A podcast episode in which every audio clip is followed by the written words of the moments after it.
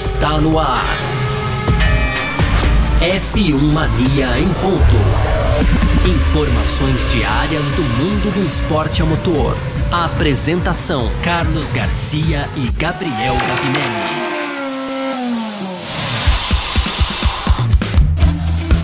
Salve F1 Maníacos! Tudo beleza? Está no ar em mais um episódio do nosso F1 Mania em ponto. Hoje, terça-feira, dia 7 de março ainda, aquela ressaca do Grande Prêmio do Bahrein de Fórmula 1 tivemos.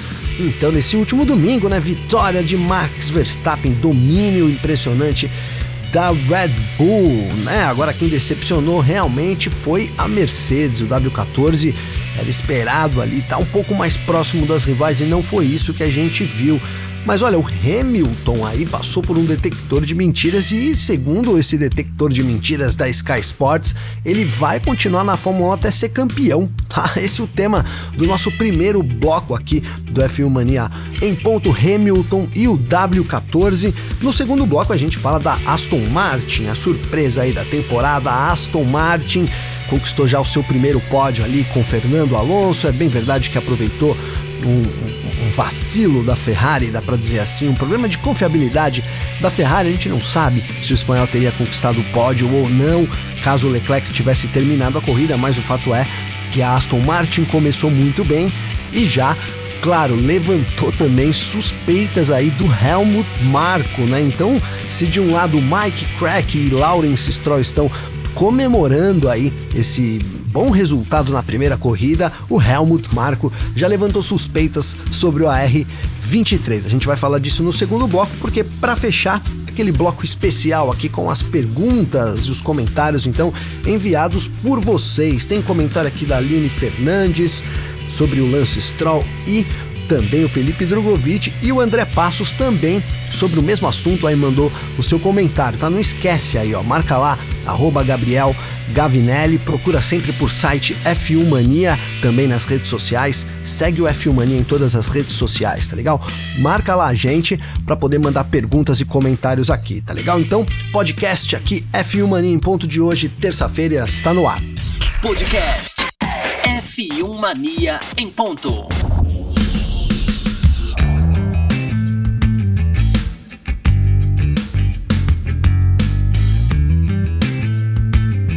Olha, é isso mesmo. O heptacampeão Lewis Hamilton aí aceitou fazer um teste de detector de mentiras lá com a Sky Sports F1. A gente sabe, Sky sempre promovendo ali uma, uma, uma, umas gincanas, umas coisas muito interessantes com os pilotos, né? Que acabam trazendo também pra gente aí algumas surpresas e dessa vez revelou algumas informações muito interessantes aí sobre o Hamilton, tá? O, resultado desse teste, então, dá pra ver num vídeo de 8 minutos de, dura, de duração e consiste principalmente aí em perguntas curtas, né? Nas quais o Hamilton teve que responder basicamente com sim ou não. Né? Ocasionalmente, então, as respostas também tiveram alguma explicação adicional. Hamilton fez questão de explicar algumas coisas, tá? Então, entre as perguntas aí feitas pro Hamilton, algumas sobre o seu companheiro de equipe preferido, né? Ele foi perguntado aí se era o Fernando Alonso e o Hamilton respondeu que não. E aí o detector de mentiras indicou que o Hamilton estava falando a verdade, né? Então, Alonso não foi aí o companheiro preferido de Hamilton, né? E aí em seguida ele fez questão de adicionar ali que o companheiro dele preferido foi o Valtteri Bottas, né? Um cara muito divertido, né? disse que eles se divertiram aí ao longo dos anos, né? E havia uma verdadeira camaradagem, né? E ele completou dizendo que mesmo que o Bottas quisesse vencer ele, so, sempre houve um respeito, né? Então o Hamilton dizendo que o Valtteri Bottas foi o, companheiro de equipe preferido dele, né? E ainda outras perguntas foram feitas, né? Indicou aí que o Hamilton falava a verdade sobre o companheiro de equipe dele. Valtteri Bottas realmente tinha sido o companheiro de equipe favorito do Lewis Hamilton, né? E aí uma pergunta veio então né? Uma daquelas perguntas que todo mundo quer saber. A gente sabe dificuldade que o Hamilton tá tendo na temporada passada, 2021 ali é, perdeu o título por muito pouco, mas ainda em disputa 2022 esteve fora da disputa por vitórias, né? Até quebrou o recorde dele lá de sempre ter vencido em suas temporadas na Fórmula 1 e parece que 2023 também vai ser um ano difícil, né? E aí claro, a gente pensa lá, será que o Hamilton não vai se aposentar? Já não estaria ele entediado aí é, com, com todo. com a Fórmula 1, né? E aí o, o teste mostrou, na verdade, que o Hamilton não está entediado com, com a categoria. Ele declarou, declarou inclusive isso né, que ele quer continuar por mais algum tempo até tentar o seu oitavo título na Fórmula 1. E aí o detector de mentiras indicou que ele estava falando a verdade, né? Acontece que o Hamilton parece que tem uma tarefa muito difícil pela frente. Esse oitavo título, no momento, longe da Mercedes, né? Muito longe. Em 2022, é, a gente viu ali uma melhora da equipe na reta final da temporada, não o suficiente ainda para enfrentar mesmo a, a, principal equipe, a Red Bull, é, fez ali sombra para a Ferrari também, chegou a ser melhor que a Ferrari em algumas corridas, mas é, começou 2023 atrás, né? apesar do, do, do, resultado ali na tabela de, de, de, de na tabela de pontos dos construtores indicar diferente, o que parece hoje é que a Mercedes vem como a quarta força, seria aí Red Bull, aí Aston Martin, Ferrari, e aí sim a, a Aston Martin Ferrari não nessa ordem, tá? Veremos ainda, mas aí sim depois a Mercedes. E aí ele tem, na verdade, então esse caminho difícil, né? Quantos anos a Mercedes vai precisar realmente para conquistar o título, né? O, o Coulter falou também sobre o W14. A gente sabe o W14 teria que ser uma evolução do W13, mas foi o contrário. A gente, é, no começo da temporada, o W14 não rende igual rendia o W13 comparado com as rivais no final de 2022. Né? E, e o Wolff ficou realmente muito chateado com isso. A gente viu várias declarações, tanto dos pilotos, né? E, e também do próprio Toto Wolff, né? Logo após a, a, qualificação, me lembro bem aqui que o Wolff disse ali: ó, eu não acho que esse, né, não, não acredito que esse pacote vai ser um pacote é, competitivo né? Ele acrescentou dizendo que, que a, a, Mercedes fez o melhor que, que pôde durante as férias, né? E, e, e, agora, na verdade, não tinha muito o que fazer, né? Tinha que aproveitar aquilo ali e tentar evoluir esse carro. Mas parece uma missão realmente difícil. E todo mundo viu que a Mercedes ficou ali meio que em choque, né? Com, com, esse, com esse resultado tão ruim, né? Até conseguiu somar bons pontos, mas se, se tratando de estar perto de, das rivais, estar perto de uma vitória, por exemplo, parece muito longe nesse momento, né? Muito longe.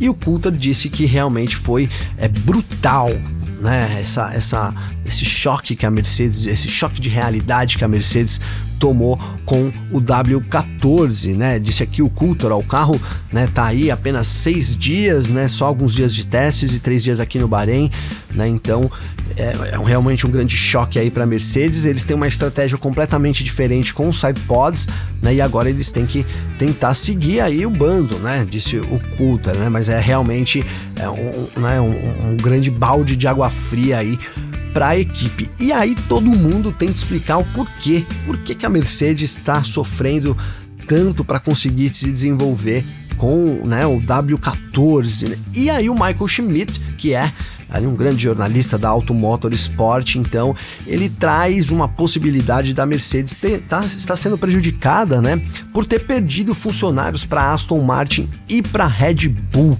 Né? A gente, nos últimos anos, realmente a Mercedes perdeu funcionários importantes, inclusive na parte de aerodinâmica. Né? O número 1 um da Mercedes e o número é, dois eles saíram para as equipes, para tanto para as rivais aí é, Aston Martin e Red Bull, né? Então agora nesse momento a gente tem aparentemente uma Aston Martin que é uma cliente da Mercedes, né? Até a frente da própria equipe, né? Então o Schmidt colocou aqui, olha, eles perderam o número 1 um e o número 2 no departamento de aerodinâmica, né? O que é ainda pior, o ex número 1 um agora trabalha na Aston Martin, o número 2 na Red Bull. Essa mudança aconteceu um pouco antes da fase de transição dos carros antigos para os carros com efeito solo de 2022. Então, isso teria realmente prejudicado, pode estar prejudicando a Mercedes, né? Não tem agora ali uma equipe técnica realmente igual tinha antes e por isso esteja sendo afetada com isso, né? Mas o Schmidt deu aquele fiozinho de esperança também para os torcedores da Mercedes. Segundo o jornalista, aí a equipe teria duas alternativas prontas para utilizar ainda nessa temporada e já poderia vir aí daqui a 15 dias, né, basicamente, lá na Arábia Saudita, segunda etapa da temporada. Então, é isso, Hamilton vai ficar até ser campeão. O W14 parece que não vai dar esse título pro Hamilton, mas um fiozinho de esperança ali com essa nessas alternativas que a Mercedes possa ter. E claro, vamos ficar de olho, porque é, ter perdido funcionários aí, principalmente do alto escalão, pode sim influenciar nesse desenvolvimento que era conhecidamente aí é, muito grande da Mercedes, tá legal? Bora lá pro nosso segundo bloco, onde a gente vai falar aqui de Aston Martin. F1 Mania em ponto.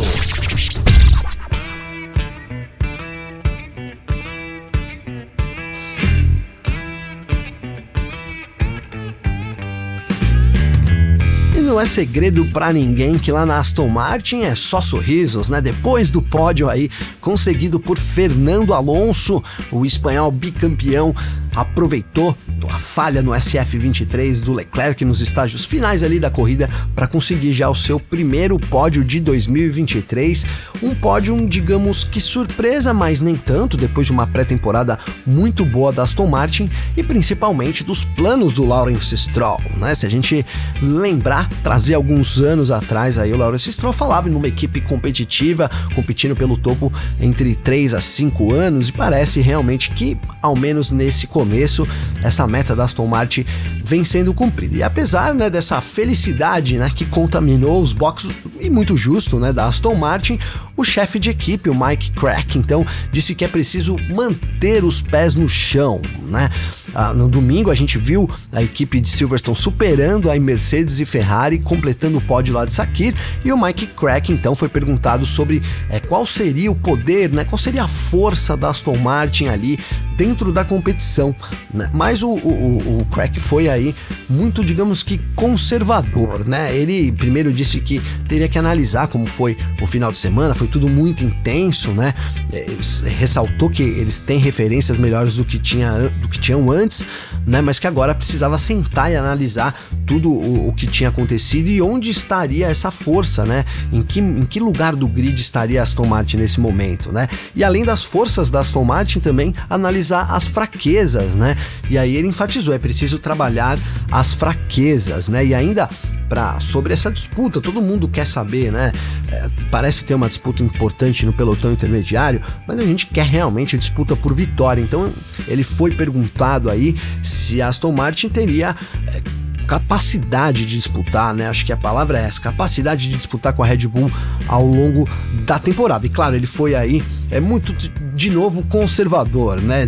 Disse aí o luxemburguês, ó, queríamos dar um passo à frente, não dissemos que queríamos vencer a Red Bull, né? Então vamos manter os pés no chão, trabalhar muito duro, pode ser em Jeddah, talvez é, a gente pode estar na quarta ou quinta posição, né, em termos de classificação. E aí ele ainda lembrou, né, os planos de desenvolvimento para essa temporada né? Ele, ele terminou dizendo que no ano passado eles conseguiram melhorar ao longo do ano, mas também viram como é difícil, né? Dada a intensidade que você tem durante as corridas e você tentar conciliar isso com o teto orçamentário, né? Então, segundo ele, isso é muito limitado e eles têm um plano de desenvolvimento e isso é independente da situação com a Red Bull. Então, claro, a gente tem muita expectativa aí de que a Aston Martin é, possa disputar com Ferrari, possa disputar com Red Bull. Parece que com a Ferrari vai rolar e possa disputar então com a Red Bull nesse já começo de temporada. E claro, quem tá muito chefe, muito, muito chefe não, quem tá muito feliz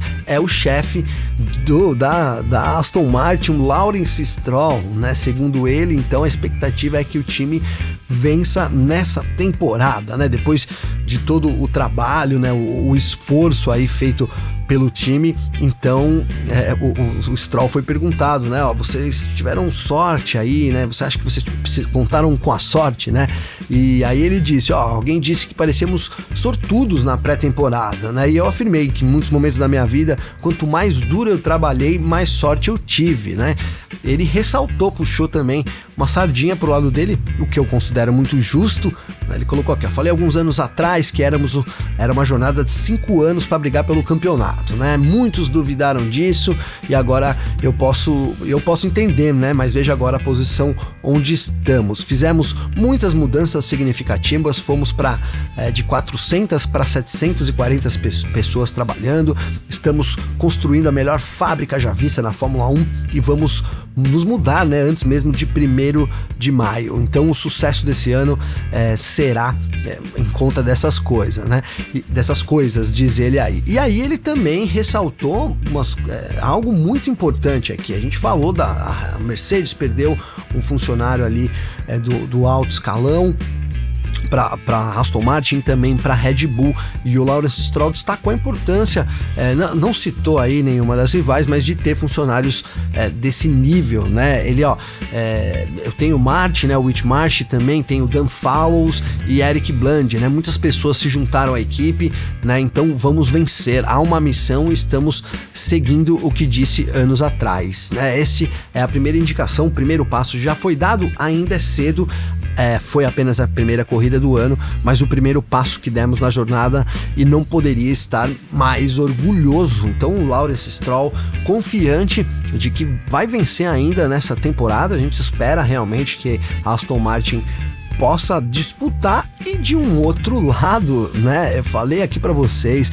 o Helmut Marko não já não sei se ele tá preocupado realmente com esse, com esse começo da Aston Martin, mas ele já levantou aí uma questão sobre, é, entre aspas, a legalidade da Aston Martin, né? Nos últimos dois anos, a Red Bull perdeu membros importantes da equipe, né, para Aston Martin, principalmente aí o Andrew, o Andrew Alessi, né, Alice e o Dan Fowles, né? Eles agora fazem, fariam, eles faziam parte do time de design da Red Bull e agora é, ajudaram a criar o AMR 23, né? E o Marco disse que realmente a semelhança do AMR 23 com o RB18 incomodou um pouco ele, né? E aí questionado sobre isso, é, a Servus TV, né, ele disse aqui, ó, é verdade que o Falos tinha em sua cabeça não pode ser apagado, né? É verdade que o que o Falos tinha em sua cabeça não pode ser apagado.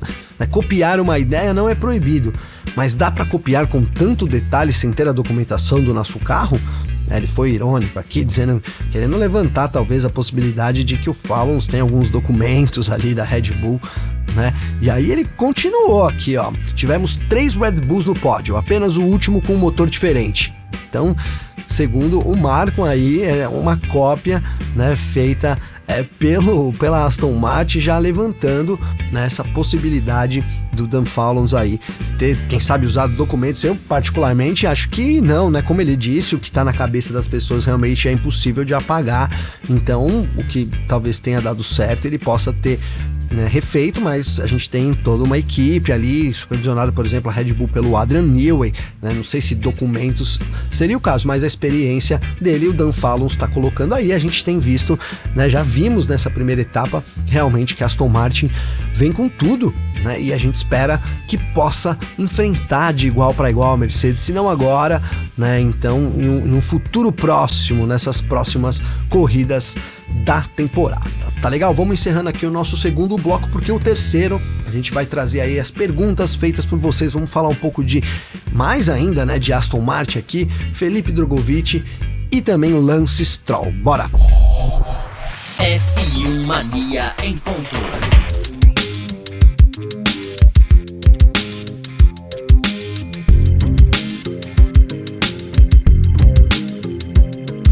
Bom, e bora lá então para o nosso último bloco aqui do F1 Mania em ponto, trazendo as perguntas feitas por vocês. Já aproveita aí, tá? Tem seu comentário, sua pergunta, marca lá, arroba Gabriel Gavinelli com dois, A, com dois L's, marca também o F1 Mania, arroba site F1 Mania, marca o Carlos Garcia, vocês sabem, o Carlos Garcia aí tá de férias, tá voltando logo mais na próxima semana, Carlos Garcia já aqui no F1 Mania em ponto, tá? Então hoje separei aqui, na verdade ontem dei até o spoiler aqui, a pergunta da Aline Fernandes, né? Aline Fernandes comentando sobre ali o Drogovic e o Lance Stroll, né? Diz a Aline aqui, ó. Né, o que você achou sobre o Stroll admitir que não estava conseguindo fazer as curvas por causa das mãos, né? E mesmo assim, né, o Drogovic né, ter queimado o Drugo, entendo que ela quis dizer assim, mesmo que mesmo assim o Drogovic não ter participado, né? Obrigada e até mais. Na verdade, eu que agradeço, Aline, pela sua participação, muito bacana.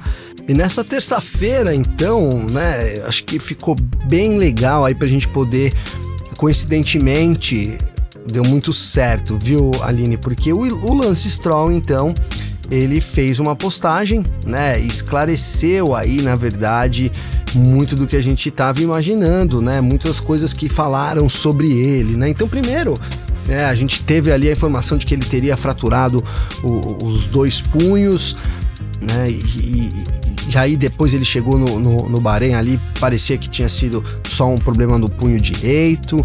E, enfim, e agora o Lance Stroll, então, né, ele publicou, tá lá no Instagram, vale a pena ir lá dar uma olhada, né, ele, ele publicou lá explicando, né, ele colocou aqui, ó, que ele quer, né, tirar um momento aí para refletir sobre algumas semanas atrás, né, e dividir a minha história é, com vocês, disse aqui o Lance Stroll, né, no sábado, dia 18 de fevereiro, eu bati a minha bicicleta, né, enquanto estava treinando na Espanha, né, e aí os raios-x é, mostraram que eu tive uma fratura né, e um deslocamento no, no punho direito, uma fratura no, no punho esquerdo e uma, uma fratura parcial na minha mão esquerda e por último outra fratura né, no dedão do pé direito. Então aí ele colocou aqui, ó, no, com o começo da sessão, né, eu, eu, eu, não poderia ser pior, né? Isso com o começo da, da, da, da, temporada da Fórmula 1 chegando, isso não poderia ser, ser pior, né? Meu time médico no começo acreditava que eu não poderia, né, que eu não iria apenas perder os testes, mas realmente algumas corridas, né? Então, essa era o prognóstico do começo, né? E 48 horas depois do meu acidente, né? Então, é, 12 dias antes aí da primeira corrida, o Dr. Javier é, me operou com sucesso no meu, no meu punho direito. Né? Seguindo essa, sugeri, essa cirurgia, o Dr. Mir me contou que eu poderia estar de volta em Jeddah se eu trabalhasse duro né, e com um pouco de sorte e que ele estava otimista, né, com, se, eu, se eu tivesse né, muita sorte, né, eu poderia e com muito otimismo eu poderia correr até no Bahrein, mas era apenas uma possibilidade improvável. Tudo isso está escrito lá no Instagram do Stroll, tá? Então, né, e aí, a partir desse dia, eu fiquei convencido de que a, a, eu precisaria fazer uma cirurgia com o Dr. Mir, né, para me ajudar a chegar no Bahrein, a correr no Bahrein, né? É, e aí ele colocou: infelizmente o Dr. Mir me explicou que as fraturas na minha mão esquerda, no meu pulso direito, né, na minha mão e pulso direito, esquerdo e do meu pé, né, não, não conseguiriam, né, não essa, essa, essa, essa, fixação, né. E, e, eu precisava realmente né, ser mais conservativo, né, ter, ter, ser mais conservador, na verdade, com relação a essas, esses problemas. Né? E aí o médico, meu time médico, então, é, disse que eu poderia, é, me mostrou algumas evidências do que realmente estava acontecendo com, o meu osso, né? E aí virou um negócio de my full-time job, né? Então eu o tempo todo trabalhando para combinar as coisas, né? É, e, e melhorando, né? Inicialmente o progresso foi muito devagar, eu precisei de ajuda é, diária aí de muitas atividades diárias, né, para fazer em casa, né, atividades diárias, mas cada, mas cada dia eu ia, mas cada dia que passava eu ia melhorando mais, e então no dia 4 é, tornou-se possível eu ter a chance de correr no Bahrein. Meu time médico é, me fez um programa que, que ia ajudar né, a, a, restaurar minha, minha mobilidade né, nos no meus punhos. Então, é, ele, eles requisitaram um, trabalho duro e com muita persistência. Né? Então, depois de um trabalho duro e, com, e, muito persistente, né? E um incrível time médico e meus amigos, minha família me apoiando, eu fui capaz de passar por isso, né? Com toda a dor e voltar às pistas no Bahrein com meu time e, é, e meus amigos, né? E conseguimos isso. Aí ele termina dizendo que ele agradece todo mundo que apoiou ele né? E, e é isso, sende, e manda os melhores desejos. Cara, é impressionante, porque ele realmente teve aí, né, uma melhora absurda.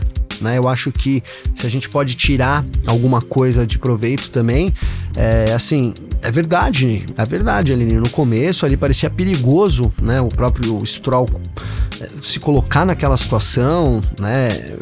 Mas terminando o fim de semana, até é importante esse comentário vir agora depois, né? Depois de principalmente dessa mensagem aqui do Lance Stroll, né? Então, terminando o fim de semana, eu acho que a gente consegue dizer que foi aí de muito sucesso, ele teve muito sucesso com isso, né? Foi é, então esclarecendo, ele fraturou os dois punhos, né? Ainda a mão esquerda também e o dedão direito, então várias fraturas aí, um acidente sério de bicicleta, né, que provocou algumas lesões.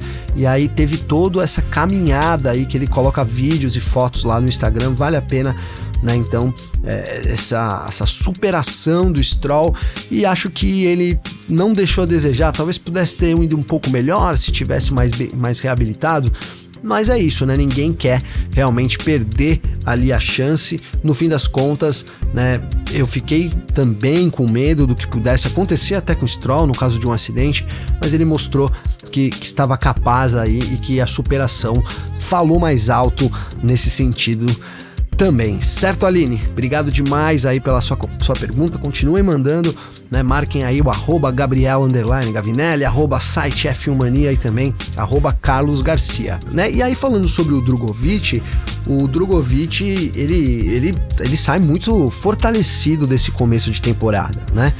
Ele, primeiro que Aston Martin indicou ali claramente que ele assumiria o caso, o, o, o carro, caso o Stroll não tivesse, que já dá uma moral grande para ele, olha, tô aqui, em qualquer problema eu vou assumir. E depois porque ele foi muito bem durante a pré-temporada. Ele, ele treinou ali, de, ele cumpriu o programa da Aston Martin da forma que todo mundo esperava, da forma que os engenheiros esperavam, da forma que os chefes de equipe esperavam, e isso trouxe uma vantagem muito bacana para ele com relação ali a, a é, por que, que eu digo vantagem? Com, a gente tem uma lista de vários pilotos que querem entrar na Fórmula 1, mas quem realmente está apto a sentar amanhã no carro e pilotar são poucos, essa lista é curta. Então imagino que o, o, o Drogovic tenha, esteja no topo dessa lista agora. Né? E aí, claro, tem a possibilidade da Aston Martin, mas também abre a porta para outros lugares. Ele já é reserva também da McLaren, né? Vamos lembrar que foi anunciado antes da temporada aí que ele também seria a reserva, né? Junto né, ali com Stoffel Van Dorn, os dois dividindo as funções de reserva da Aston Martin e da McLaren. Então eu vejo de novo, né? Já falei aqui, mas vou repetir. Eu acho que foi muito, muito proveitoso. Claro, todo mundo queria que o Drugo tivesse sentado no carro ali. Teria sido muito bacana a gente eh, ter visto essa estreia. Acho que ele poderia ter ido igual ou até melhor que o Stroll. Né? O Stroll tem uma experiência de Fórmula 1, mas para mim o Drogovic é muito, mas muito mais piloto. O Drogovic guia muito. Né? Se tiver um carro bom, ele tem capacidade mesmo é, de vencer até na Fórmula 1. Eu acredito nisso. Eu acho que a hora do Drugo vai chegar, né? Não creio mais que é, tudo isso que ele fez e agora ter chegado lá, ter feito essas coisas vai ser em vão, não. Não acho, né? Na verdade, eu não creio mais, eu nunca acreditei. Eu sempre botei muita fé no Drugo, mas assim, eu, né? É isso. Acho que tudo que ele tem feito agora, ele vai colher lá na frente, é uma questão de tempo, mas tenho expectativas boas aí sobre o futuro do Drugo, tá legal, Aline? Então, obrigado aí pela sua pergunta, né? Por ter mandado aí o seu comentário. A própria Aline ontem, depois que eu, dei o spoiler aqui, né? Ela mandou para mim, oh, obrigado por ter lido minha pergunta, né? Ansiosa para ouvir a resposta. Então, está aí a resposta para Aline e para outras pessoas que também mandaram aqui alguns comentários falando sobre o Lance Stroll e também, né? O próprio Felipe Drogovic. Eu quero destacar o comentário do André Passos aqui, né? O, o André Passos, ele, ele tá sempre junto com a gente, sempre mandando mensagem, né, cara? E aí ele, ele mandou aqui, ó, até vou destacar aqui, poxa, vocês são os melhores mesmos, né? Até parei de ouvir outros podcasts, não tem comparação, deu risadas aí.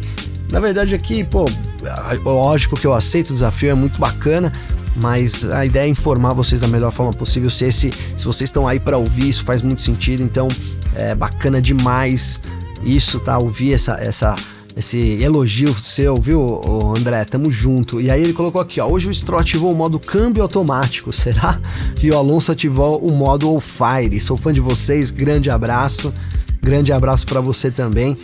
Pior que não, né? Deu para ver ali nas onboards, o, o Stroll trabalhou muito com a mão, mão direita, mão esquerda, realmente mostrou que estava apto para a corrida e o Alonso modo on fire total subiu ao pódio ali e acho que a gente vai ver mais do Alonso nessa temporada ainda, viu, André? Tamo junto aí. Ó, para fechar, tem mais aqui, né? mais um comentário do Rodrigo Luz aqui, ó, ainda sobre o Stroll, já que a gente tá no assunto, né, ó. Ele colocou aqui, você acha que essa insistência do Stroll querer correr, poder, querer, né, querer correr, pode ser que nos bastidores alguém tenha falado para ele, ó, o moleque é bom, hein? Tenta voltar logo, senão vão colocar a pulga atrás da orelha do seu pai porque não faz sentido ele querer voltar correndo na situação que vimos hoje. Então acho que respondeu bem, né, Rodrigo, isso. Eu acho que ele mostrou que ele estava apto e claro, claro, né? Essa preocupação, eu acho que existiu sim, né? O Drugo é um piloto bom, todo mundo sabe disso, ele testou muito bem, acho que o Stroll sabe disso também, né? E aí, se você, quanto mais oportunidades você dá, na vida é assim, né? Se você falta e alguém faz ali essa função muito bem, você já abriu uma concorrência muito grande, não seria diferente com o Stroll, né? Só que a gente tem um agravante ali do Stroll ser filho do dono da equipe.